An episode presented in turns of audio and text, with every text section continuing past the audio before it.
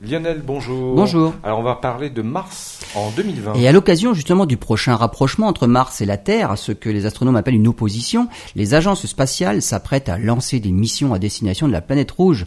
Le rover Mars 2020 de la NASA ne se contentera pas cette fois d'essayer de débusquer des traces de vie dans le passé de Mars. Il préparera aussi l'arrivée de l'homme sur la planète rouge.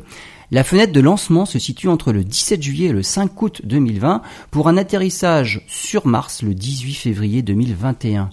Le rover qui vient de passer son permis de rouler sur Mars en passant des tests à Pasadena est équipé de 23 caméras, la plupart haute définition et en couleur. Il a aussi deux oreilles pour écouter les vents et des lasers pour faire des analyses chimiques.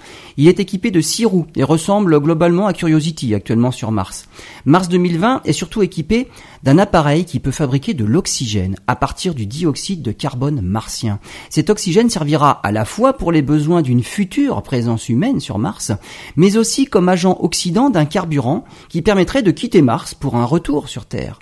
Dans cette ambitieuse mission, il y aura aussi un drone hélicoptère pour tester les conditions de vol dans l'atmosphère martienne. Mars 2020 devra travailler au moins une année martienne, l'équivalent de deux ans sur Terre, mais on s'attend, comme à chaque fois, à ce que la mission dure beaucoup plus longtemps.